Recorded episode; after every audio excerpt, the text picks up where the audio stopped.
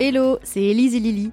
Nous sommes avocates et très heureuses de vous accueillir dans En Balance. Ce podcast a été créé pour vous. Il est né du constat qu'il est parfois difficile, dans notre milieu professionnel, d'avoir accès aux autres et à leur expérience personnelle avec le métier, alors que cela constitue selon nous un élément crucial pour faire les bons choix et s'orienter dans la voie qui nous convient. On a donc eu envie de partager avec vous des témoignages spontanés et sincères d'avocates et d'avocats quant à leur quotidien, leur équilibre, leur réussite mais aussi leurs échecs. Notre objectif, c'est que ce podcast puisse servir de source d'information et peut-être d'inspiration pour tous ceux et celles qui se questionneraient sur la profession d'avocat ou qui souhaiteraient s'enrichir d'autres parcours. Aujourd'hui, nous avons la chance de recevoir Nathalie Van de Velde et Dunia Benbella, deux anciennes avocates qui se sont tournées, après quelques années au barreau, vers le secteur de la société civile et la défense des droits humains, plutôt dans le plaidoyer pour Nathalie et sur le terrain pour Dunia.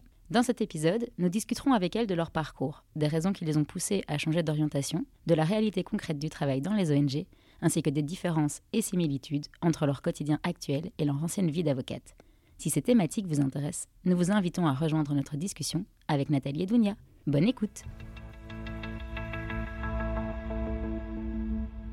Bonjour Dounia, bonjour Nathalie. Bonjour. Bonjour. Merci d'être avec nous et d'avoir accepté notre invitation. Avec grand plaisir. Nathalie, tu es diplômée d'un master et d'un master de spécialisation en droit international public à l'ULB. Après quelques expériences à l'étranger dont tu nous parleras dans un instant, tu as commencé ton stage au barreau de Bruxelles dans une petite structure d'une dizaine d'avocats spécialisés en droit pénal général et en droit pénal financier. À la fin de ton stage, tu as fait le choix de quitter le barreau pour le secteur de la société civile et tu travailles aujourd'hui en tant que juriste et gestionnaire de projets pour des ONG spécialisées dans l'accès à la justice et la défense des droits humains en général. À part ça, tu nous as confié être une food leveuse, mais aussi et surtout une passionnée de voyage et de randonnée.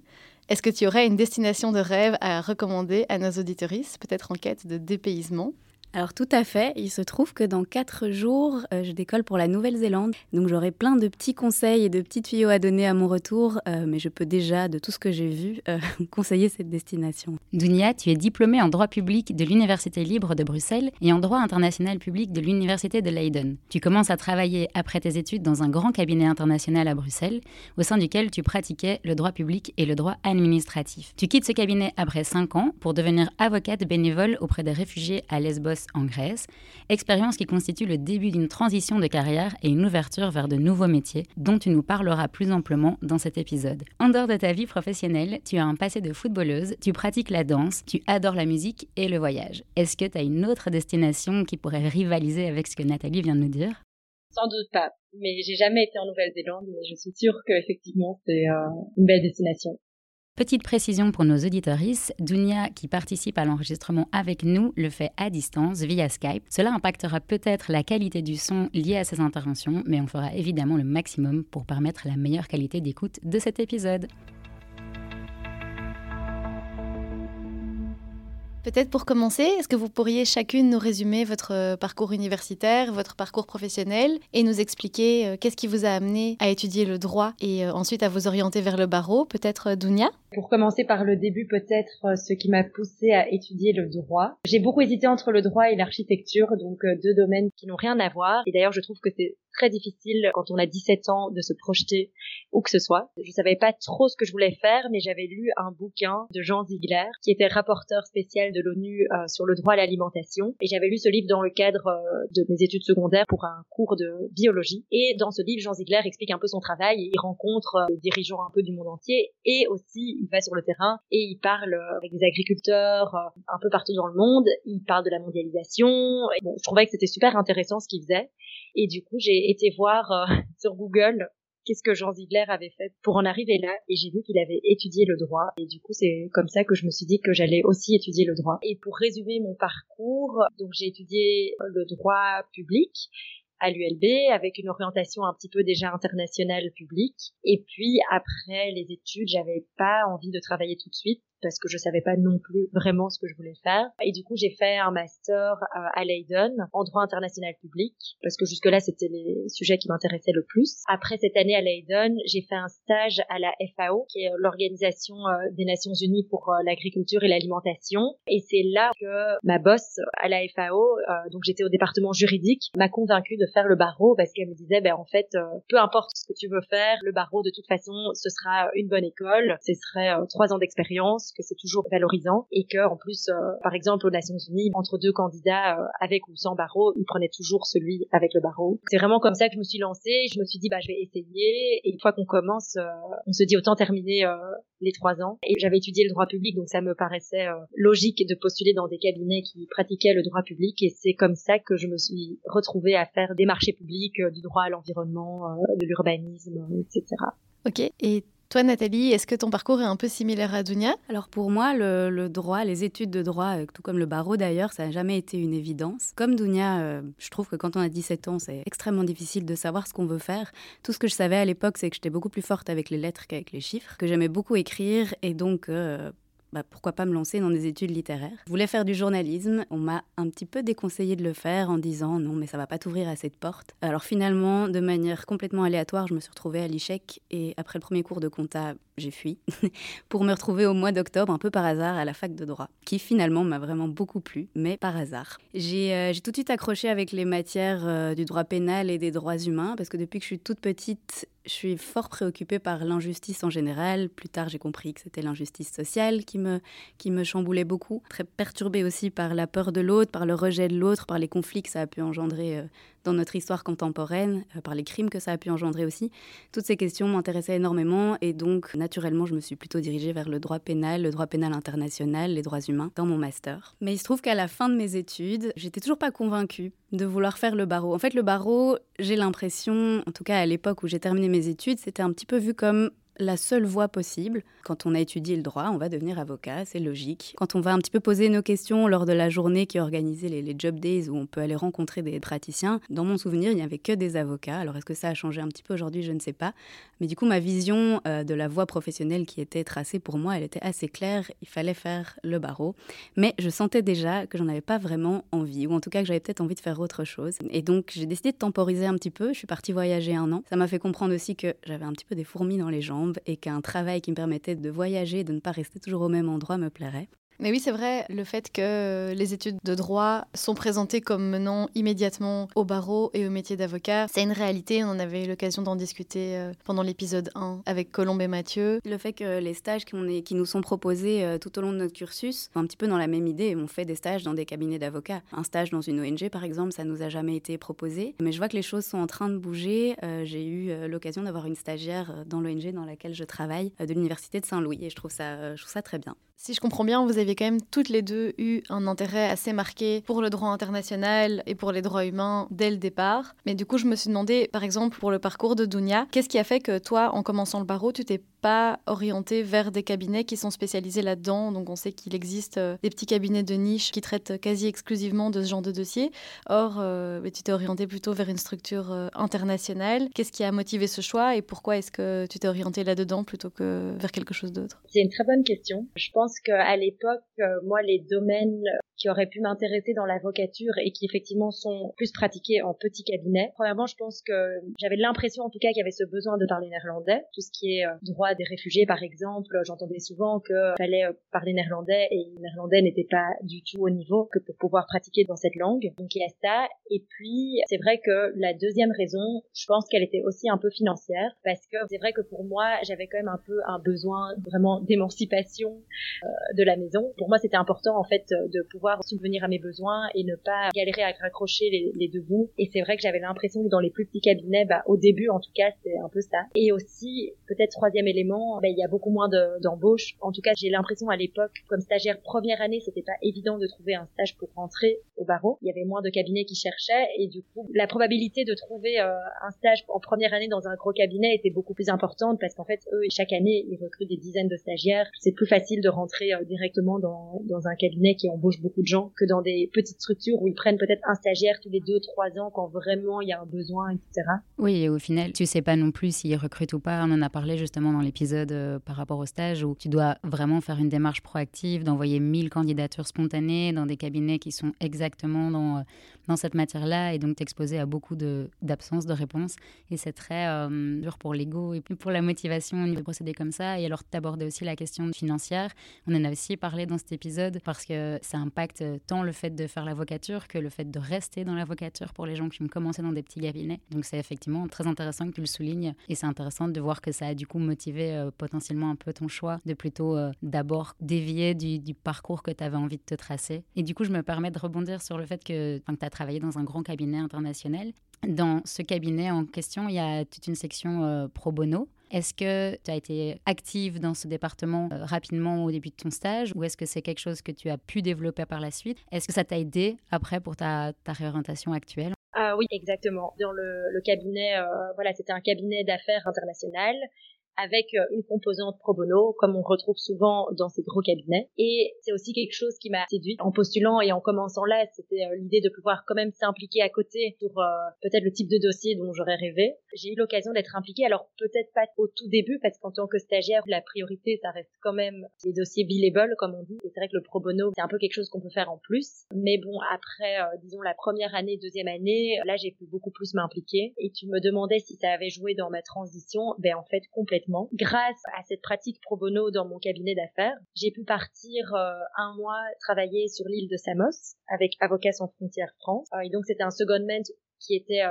organisé par mon cabinet et donc j'ai pu partir comme ça un mois euh, travailler en Grèce en tant qu'avocate euh, pour préparer des demandeurs d'asile, les accompagner dans leurs procédures. J'ai eu des formations avant de partir et pour moi ça ça a été clairement un tournant disons dans ma réflexion parce que du coup pendant un mois j'étais complètement hyper motivée par ce que je faisais. le matin j'étais vraiment je sentais qu'il y avait une autre énergie que celle que j'avais à Bruxelles et voilà c'est un truc après bon c'était juste un mois mais c'est clairement resté dans ma tête. À ce moment-là j'étais encore stagiaire donc terminer euh, le stage. Mais c'est vrai que j'avais toujours cette idée de réitérer l'expérience euh, de manière un peu plus euh, longue et permanente un jour pour voir si vraiment c'est quelque chose qui me plaisait. Donc disons que c'est quand même grâce finalement à, cette expérience aussi que j'ai pu un peu toucher à autre chose et commencer une petite transition. Ok, donc c'était vraiment effectivement une expérience charnière pour toi d'avoir cette possibilité-là dans ton cabinet. Ouais. Et toi Nathalie, est-ce qu'il y a eu un moment charnière comme Dunia dans ton expérience professionnelle au barreau ou ailleurs ou ton expérience personnelle? Alors ça s'est fait petit à petit au fur et à mesure de mes dossiers prodéo surtout. Donc je travaillais dans un cabinet qui faisait principalement du droit pénal financier.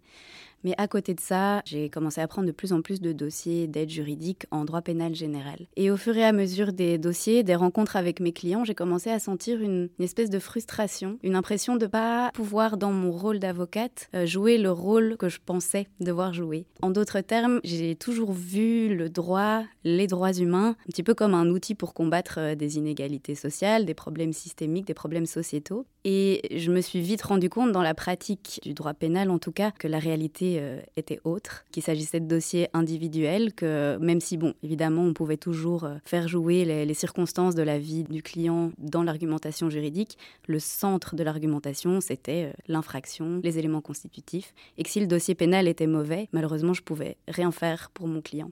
au début, j'ai essayé, ce qui m'a valu aussi des échecs, des mauvaises plaidoiries, et au fur et à mesure, je comprenais qu'en fait, un dossier pénal, une infraction, c'est aussi une construction sociale, c'est aussi une personne avec des problèmes qui dépassent largement un dossier pénal, des problèmes euh, d'addiction, des problèmes de pauvreté, des problèmes euh, de, santé mentale parfois. Et j'ai ressenti le besoin en fait de m'attaquer à ces problèmes de manière plus globale. Et donc j'ai senti que je ne pourrais pas le faire en tant qu'avocate. C'est ce qui m'a poussé un petit peu à regarder ailleurs. Alors malheureusement, j'avais pas à cette époque-là les, outils ou les, les, pistes qui étaient ouvertes à moi. Je les connaissais pas puisque dans le cadre des études, ce sont pas des pistes qui nous sont expliquées euh, de manière extrêmement euh, mais il se trouve qu'à ce moment-là, il y a eu un petit peu le hasard qui a joué. J'ai eu l'occasion de partir à l'étranger avec le programme junior de l'Agence belge de coopération au développement qui s'appelle Enabel et qui donnait l'opportunité aux jeunes de moins de 30 ans de partir travailler pour une ONG. Et dans la liste d'ONG, il y avait Avocats sans frontières pour laquelle j'ai toujours rêvé de travailler et qui travaille en fait sur la problématique de l'accès à la justice de manière plus systémique, donc pas sur des cas individuels, mais sur le droit d'avoir accès à la justice. J'ai saisi l'opportunité et je suis partie travailler en Ouganda pour cette organisation. Si je comprends bien, ce que tu expliques, c'est que donc il y a eu cette confrontation à la réalité du métier d'avocat, à la réalité du barreau, qui est que on ne défend pas une cause globale, mais on défend un dossier, on défend euh, un client particulier. Et ça, ça a été euh, peut-être un apprentissage un petit peu frustrant pour toi, qui est la raison pour laquelle tu t'es orienté vers autre chose. Est-ce que ce changement, il a été euh, réfléchi, préparé, ou est-ce que ça a été du jour au lendemain, tu t'es dit que, que tu voulais changer? Alors, je suis une personne assez euh, spontanée, donc ça n'a pas mis beaucoup de temps pour que je prenne ma décision. Par contre, j'ai toujours su que le barreau n'était pas une fin en soi pour moi. J'ai toujours su que je voulais faire autre chose. Alors, bon, ça a pris un petit peu de temps pour comprendre dans quoi est-ce que je me sentirais le plus utile, euh, dans quel secteur mon impact pourrait être le plus important. Mais j'ai toujours su que j'avais envie de découvrir autre chose que le barreau, quitte à y revenir plus tard. Ok, et toi, Dunia? Euh, je pense que pour moi, clairement, euh, la transition a pris un peu de temps. Donc après deux ans de barreau, j'avais eu cette expérience à Samos qui m'avait vraiment euh, beaucoup plu. Et donc je savais à ce moment-là que j'avais sans doute envie d'essayer autre chose. Après, pour moi, ça a été très difficile de quitter le barreau parce que j'étais dans un cabinet quand même, euh, je travaillais sur des dossiers super intéressants, j'avais des collègues euh, super sympas, euh, j'avais un, boulot qui était vraiment ben, stable et intéressant. Et donc même si j'avais toujours ce petit truc au fond de ma tête qui me disait qu'en fait, il y a autre chose que probablement j'aimerais beaucoup aussi, ça a été assez difficile de quitter cette petite bulle pour se lancer dans quelque chose finalement d'assez incertain, vu que comme Nathalie, je ne savais pas forcément ce qu'il y avait à l'extérieur. Et c'est pour ça que je trouve que ce podcast euh, est vraiment génial. C'est que pour moi, ce qui a été vraiment difficile, c'est d'oser quitter euh, le barreau sans savoir ce qu'on va trouver, sans connaître en fait les types de métiers qui existent. Pour moi, c'est ça qui a été vraiment, je pense, le plus difficile. Et donc, ça m'a quand même pris euh, bah, finalement presque deux ans de réflexion, de doute, avant de me dire en fait, euh, il faut absolument euh, essayer parce que en fait, si on n'essaye pas, on sera jamais sûr et on, on, ne connaîtra jamais les autres options si on n'ouvre pas des portes. Et du coup, c'était un petit peu moins spontané peut-être euh, que Nathalie, mais par contre, peut-être là, je voulais mentionner un peu, on parlait d'éléments déclencheurs. Pour moi, ça a été aussi pas forcément d'avoir presque 30 ans, mais d'avoir connu pas mal de cas dans mon entourage de maladies, d'accidents euh, assez tragiques et de choses comme ça de la vie où on se rend compte que tout peut s'arrêter en quelque sorte du jour au lendemain et que en fait euh, on attend, on attend, on attend et on sait pas quand, quand ça va s'arrêter. Et pour moi ça, ça a été vraiment un moment où je me suis dit bon pourquoi tu n'essayes pas autre chose, quitte à revenir plus tard. De toute façon ton expérience au barreau elle est là. Tu peux essayer un an d'autres expériences, faire d'autres choses, tester d'autres métiers et si ça ne te plaît pas, ben tu peux toujours revenir euh, au barreau. Et là, ça fait combien de temps que tu as quitté le barreau? Ça fait un an et deux mois. Et quel est le, quel est le feedback sur ça? Tu n'as pas regretté? Non, alors vraiment, en tout cas pour le moment, aucun regret. J'ai quitté, oui, donc il y a un petit peu plus d'un an et entre-temps, j'ai eu l'occasion de vivre des expériences professionnelles euh, super intéressantes, vraiment stimulantes. Euh, et pour moi, de, de vivre tout ça en un an, vraiment aucun regret. Mais, enfin, comme vous l'aviez introduit, j'ai quitté mon cabinet, je suis tout de suite partie euh, à Lesbos travailler comme avocate, bénévolement avec les demandeurs d'asile en Grèce. Et puis, suite à ça, j'ai fait euh, une mission sur un bateau de sauvetage en Méditerranée, comme médiateur culturel, donc euh, pas comme avocate. Mais par exemple, c'est quelque chose auquel j'aurais jamais eu accès si j'avais postulé en tant qu'avocate. C'était clairement l'expérience d'avoir été travailler sur le terrain à Lesbos qui m'a permis de postuler à ce poste sur un bateau. Et pour moi, ça c'était par exemple une expérience euh, hyper enrichissante. Et chaque expérience te mène vers d'autres opportunités. Maintenant, euh, je pense que c'est aussi ça qui m'a amené euh, là où je travaille aujourd'hui. C'est vraiment sans regret pour Lesbos, tu as juste pris un billet d'avion et tu as été sur place Ou bien tu es passé via un organisme? La question est peut-être un peu bateau parce qu'on sait tous euh, qu'il y a une situation euh, très difficile là-bas. Et du coup, moi, j'avoue que je sais pas trop comment ça s'organise sur le terrain. Est-ce que tu peux arriver juste sur place et euh, avoir tes skills d'avocate et donc les proposer Ou est-ce qu'en fait, c'est un tout petit peu organisé et il y a un cadre dans lequel il faut obligatoirement un peu passer pour pouvoir accéder aux personnes et, et proposer ton aide, ce qui serait logique, évidemment, pour qu'il euh, n'y ait peut-être pas n'importe qui qui se prétende avocat et qui vienne sur place. Oui, oui, bien sûr, il y a un cadre. Je suis passée via une association, j'ai travaillé pour une ONG sur place et donc euh, j'ai postulé pour cette ONG, mais j'ai postulé après avoir euh, démissionné. mais bon, je savais qu'il y avait beaucoup de besoins, donc je me disais bien qu'en tant qu'avocate, si je proposais des services gratuits, a priori, j'aurais une opportunité. Donc oui, non, c'était via une, une ONG vraiment d'aide juridique. Du coup, si je comprends bien, tes doutes par rapport à l'arrêt du barreau étaient plutôt par rapport à l'inconnu du monde extérieur, plutôt que par rapport au fait de quitter vraiment le barreau. Oui, ce qui a été difficile, c'est le doute de pas savoir ce que tu vas faire. Bon, ben là, par exemple, je partais travailler bénévolement, mais donc il y a quand même la question de savoir est-ce qu'à un moment je vais euh, être rémunéré. C'est aussi une question euh, quand même importante et qui joue dans la le doute. Donc ouais, c'est plutôt sur l'insécurité et de juste pas savoir ce qui existe en fait.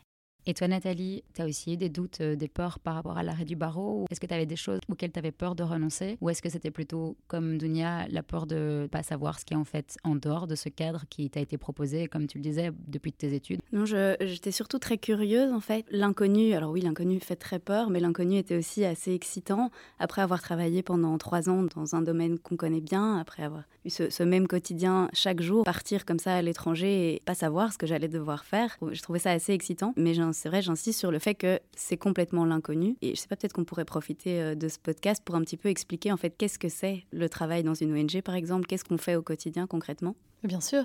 Parce que j'aurais bien aimé euh, le savoir avant de me lancer et même euh, en étudiant. Concrètement, alors ça, change d'une ONG à une autre, ça change aussi en fonction du thème dans lequel on travaille. Donc moi je travaille sur l'accès à la justice principalement. La grande différence entre le métier d'avocat et le métier de chargé de projet ou de chargé de plaidoyer dans une ONG, c'est qu'on ne travaille pas sur des cas individuels. Donc on n'a pas de clients qui viennent nous parler de certains problèmes.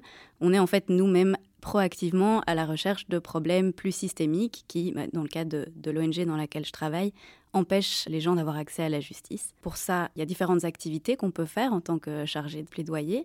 Il y a la recherche d'abord pour identifier les problèmes systémiques qu'on rencontre. Donc dans mon ONG, on est en partenariat avec des ONG dans l'Europe entière pour faire des recherches sur ces problématiques, écrire des rapports et de ces rapports proposer des recommandations aux décideurs politiques pour essayer de faire bouger un petit peu les lignes en matière d'accès à la justice. Il y a aussi tout ce qui est contentieux stratégique. Donc là, on reste dans le cas individuel, mais on va utiliser ce cas individuel pour faire avancer la politique en matière d'accès à la justice. Je peux donner l'exemple de l'affaire Saldus à la CEDH, qui partait d'un cas individuel, mais qui a finalement eu pour résultat que l'ensemble des États européens ont instauré le droit d'accès à l'avocat en garde à vue. On peut aussi euh, faire des campagnes pour attirer l'attention sur certaines problématiques. Donc, par exemple, récemment, on a fait une campagne sur le profilage ethnique qui peut être fait par la police en matière de police prédictive. Donc, essayer de prédire où et quand et qui est susceptible de commettre des crimes.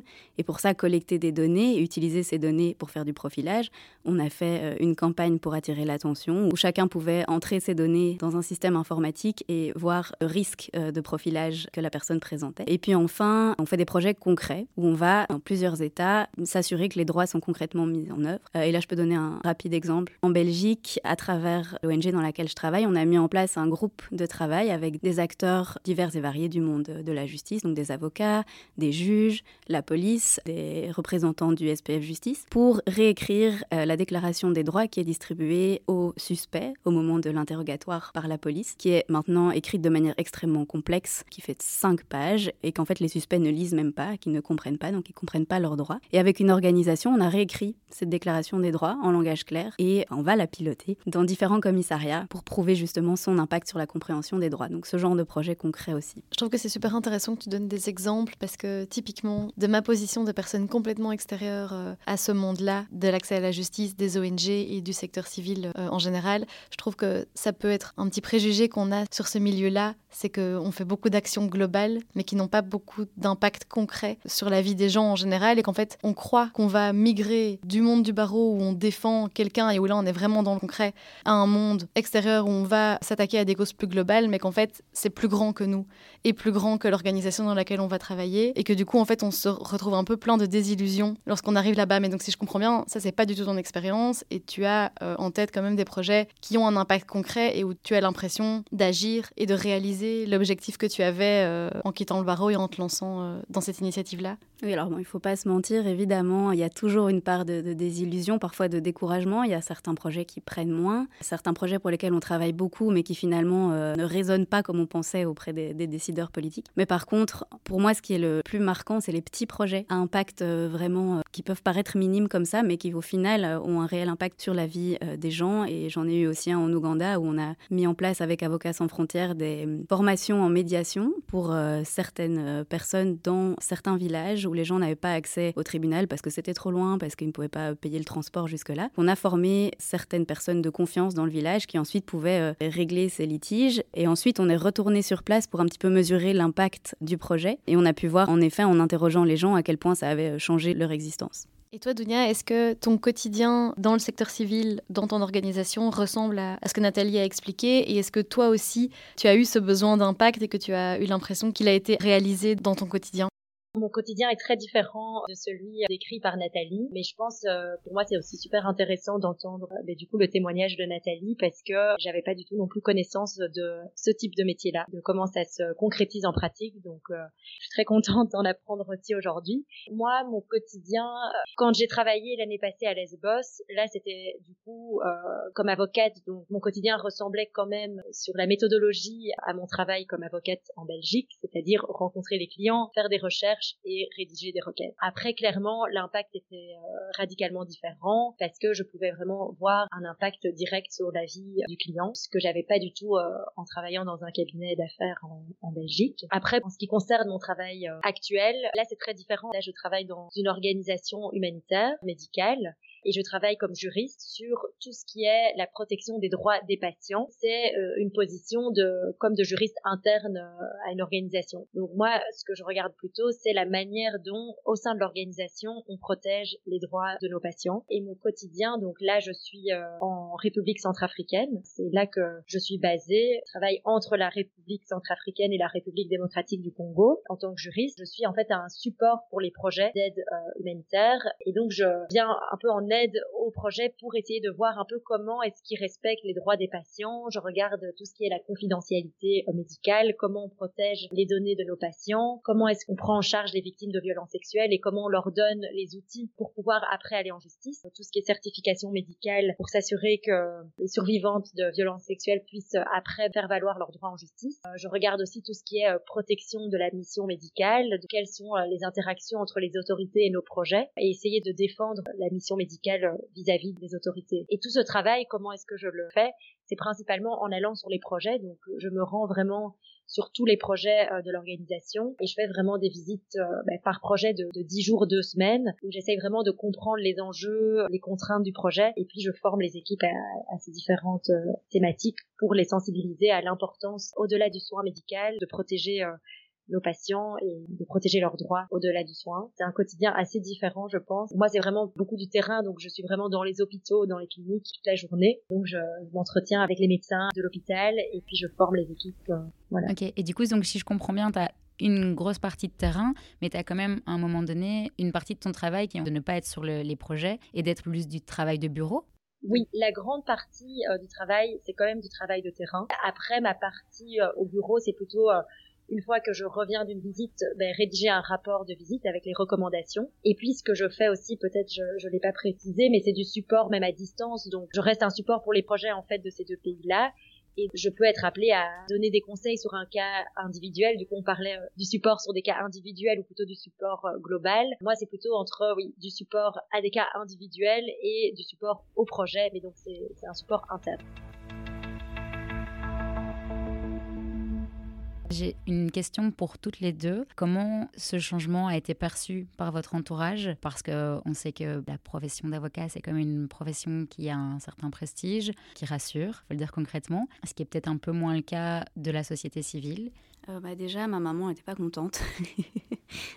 c'est un, métier qui, qui implique de, voyager beaucoup, de ne pas rester euh, toujours au même endroit. Donc voilà, pour les proches, ça c'était aussi euh, un petit peu plus compliqué à entendre. Mais au-delà de ça, je pense que tout le monde avait déjà compris depuis un petit moment que le barreau n'était pas une fin en soi. Donc ça n'a, entre guillemets, surpris personne. Mais par contre, quand j'explique ce que je fais, quand je raconte mon travail, la réaction n'est plus la même que quand je disais que j'étais avocate. Directement, même sans savoir ce qu'on fait, les gens étaient un petit peu impressionnés, sans même savoir quel droit je pratiquais. Aujourd'hui, je dois parfois passer 10 minutes à expliquer ce que je fais. Et c'est normal, c'est pas connu de tous. Donc il y a clairement ce changement-là. Mais bon, c'est pas pour ça qu'on fait un métier, c'est pas pour son prestige. Et je suis très contente comme ça.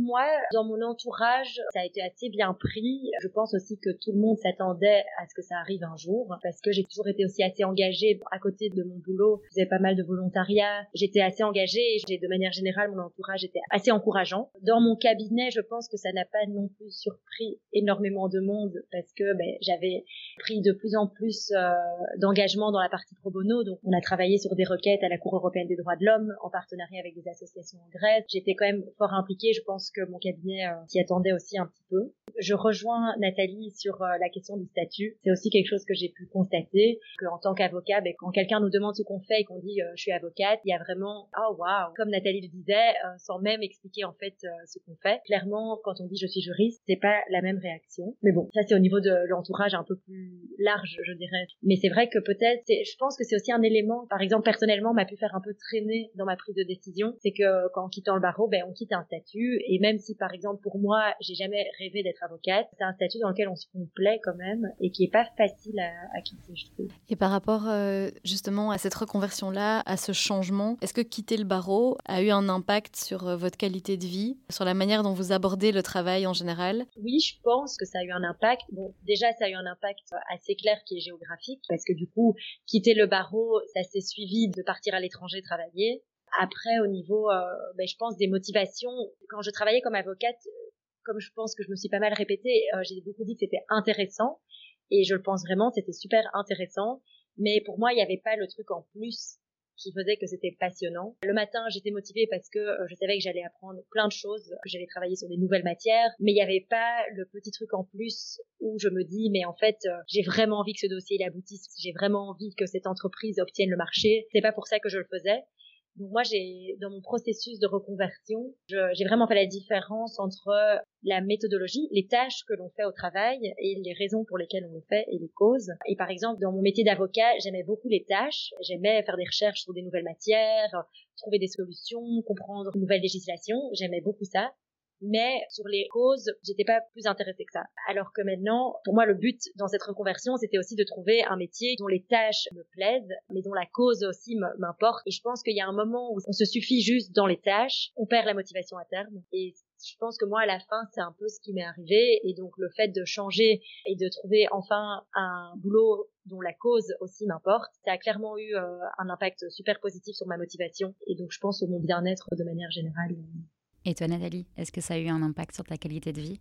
Je vais prendre un petit peu le contre-pied de ce que dit Dounia. Je travaillais donc en droit pénal sur des causes, des cas qui me touchaient énormément, que je voulais vraiment voir aboutir. Mais par contre, l'impact que ça avait sur mon quotidien, sur ma qualité de vie, commençait à devenir assez négatif, dans le sens où quand on est un avocat ou une avocate de palais, qu'on doit aller plaider très souvent, qu'on a la, je vais pas dire la vie de nos clients entre les mains, mais en pénal, par exemple, la liberté euh, de quelqu'un entre les mains, c'est beaucoup de pression, aussi beaucoup vis-à-vis -vis du regard des autres, des autres avocats, des juges, des acteurs du monde judiciaire. Une impression, en tout cas personnellement, une impression d'être toujours évalué quand on va plaider, quand on écrit des conclusions. Donc le travail, il s'arrêtait pas à 6 heures quand je rentrais chez moi, ou même parfois bien plus tard. Il continuait parce que je répétais ma plaidoirie devant le miroir, je voulais m'assurer que tout soit parfait. Et tout ça était, mettait vraiment beaucoup euh, de pression.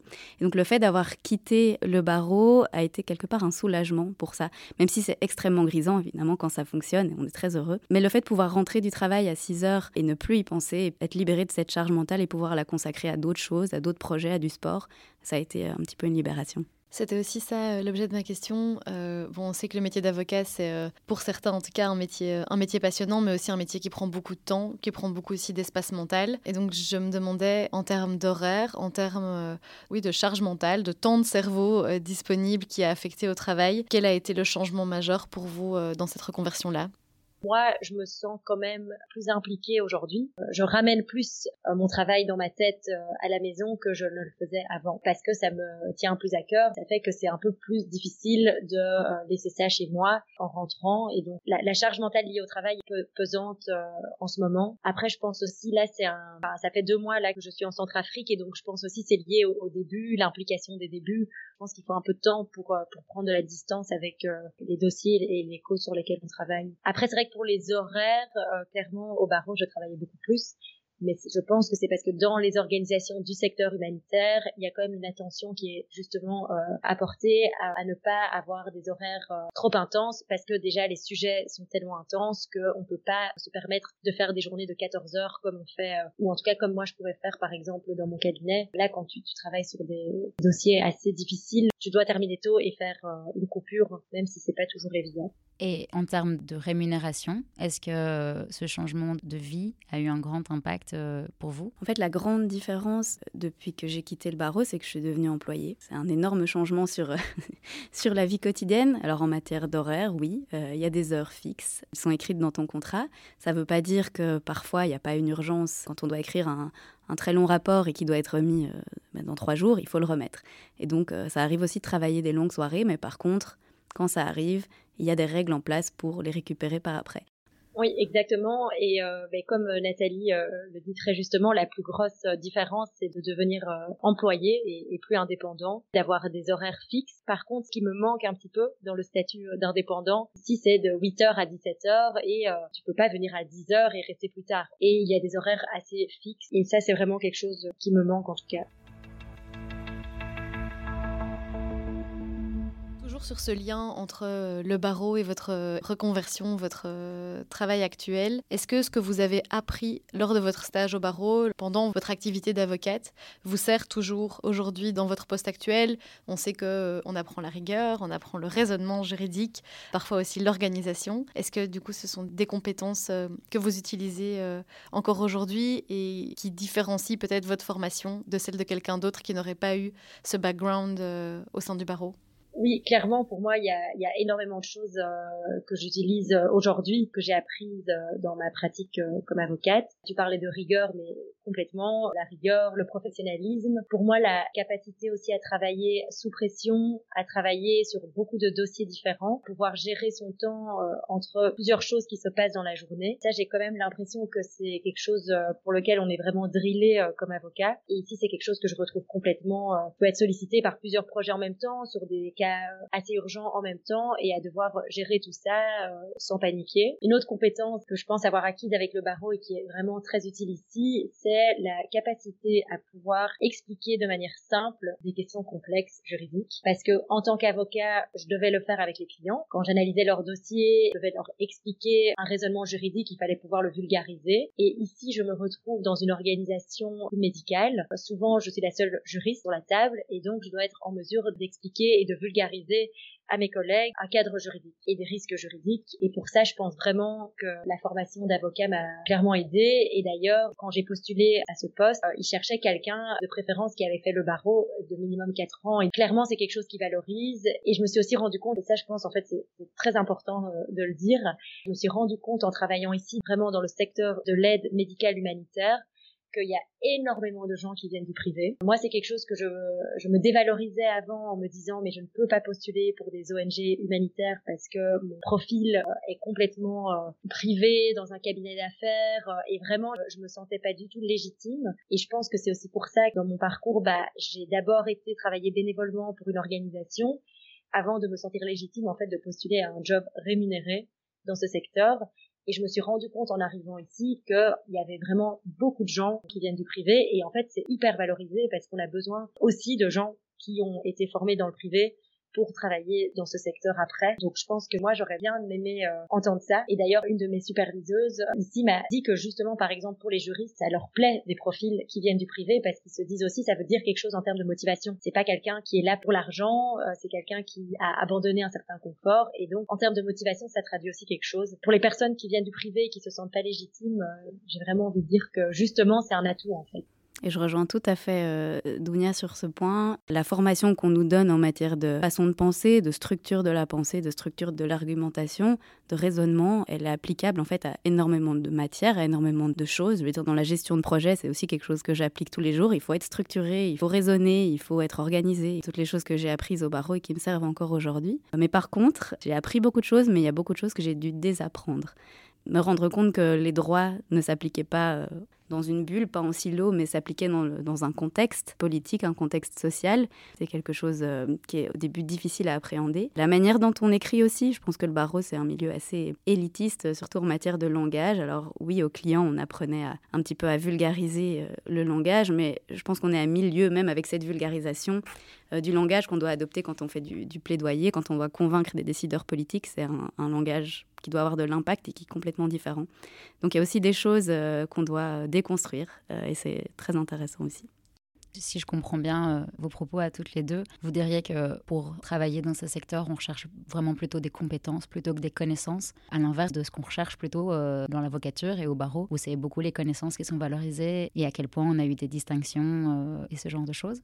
Oui, exactement. En tout cas, c'est l'impression que ça me laisse. Les deux postes que j'ai pu occuper après avoir quitté le barreau, en fait, je les ai appris sur le tas. Et je savais même pas ce que j'allais devoir faire, en fait, en, postulant. Je disais que j'étais motivée, que je voulais travailler pour une, ONG sans vraiment savoir ce que ça impliquait concrètement. Et je l'ai appris, en fait, au quotidien. Et je pense donc avec une formation de juriste et des bons mentors et des bons collègues et un bon esprit d'équipe, euh, les choses s'apprennent très vite.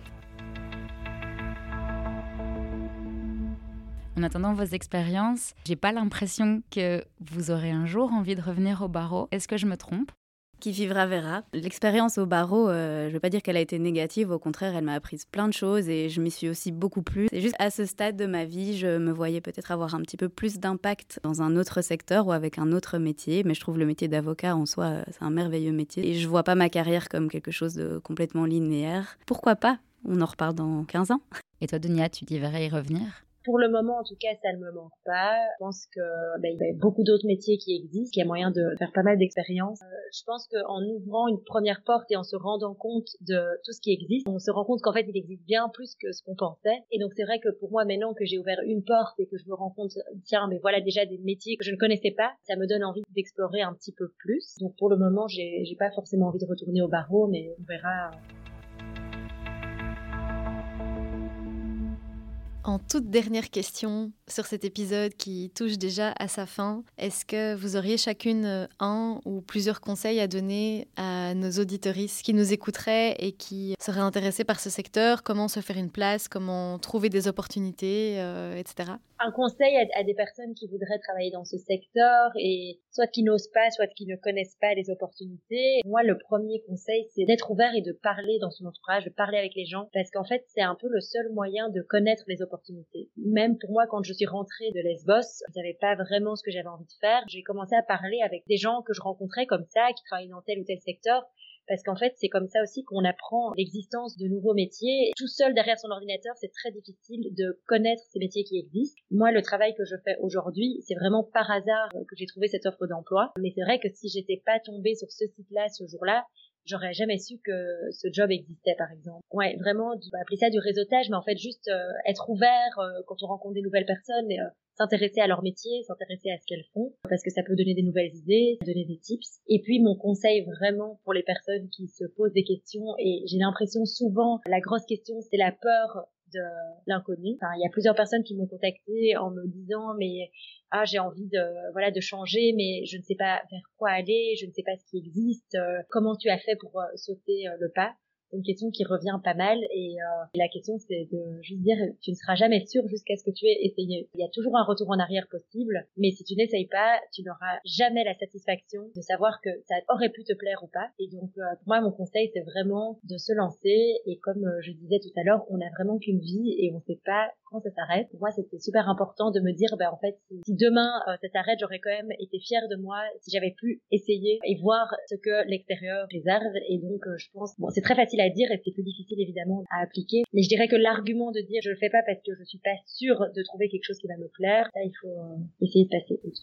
Moi, j'aurais comme conseil supplémentaire, je rejoins tout à fait euh, tout ce qui a été dit jusqu'à présent, c'est aussi d'être patient, de prendre son temps et construire petit à petit son chemin vers le métier qui nous plaît vraiment. Alors, je suis même pas encore sûre de l'avoir trouvé, mais c'est tout un processus. Ça passe par des études, par un master, par un stage, par-ci, par-là, par des expériences professionnelles euh, différentes, par du réseautage aussi. Au fur et à mesure de ces étapes, on croise des gens, on garde leur adresse et puis bah, il se trouve que peut-être cinq ans plus tard, on va postuler dans une ONG ou dans une organisation et qu'on va retrouver ces mêmes personnes. Donc, aussi de maintenir ses contacts parce que c'est toujours très intéressant. Donc de la patience, de la proactivité aussi. Ça nous tombe pas dessus comme ça. Et comme disait Dounia, il faut parler avec les gens, il faut aller à la rencontre des gens, de leur expérience. Et euh, la moindre conférence qui pourrait euh, vous rapprocher de votre rêve, euh, il faut y aller. Moi, j'ai trouvé mon, premier travail chez ASF en allant à une conférence de l'ULB sur comment travailler dans les organisations internationales. Alors il se trouve que finalement je travaille pas dans une organisation internationale, mais là j'ai fait la connaissance d'un monsieur qui gérait un atelier et qui a parlé de ce programme programme junior, de la coopération au développement. Quand je l'ai vu apparaître trois mois plus tard euh, sur mon fil d'actualité, j'ai cliqué. Et c'est comme ça que tout a commencé. Et donc il faut vraiment aller euh,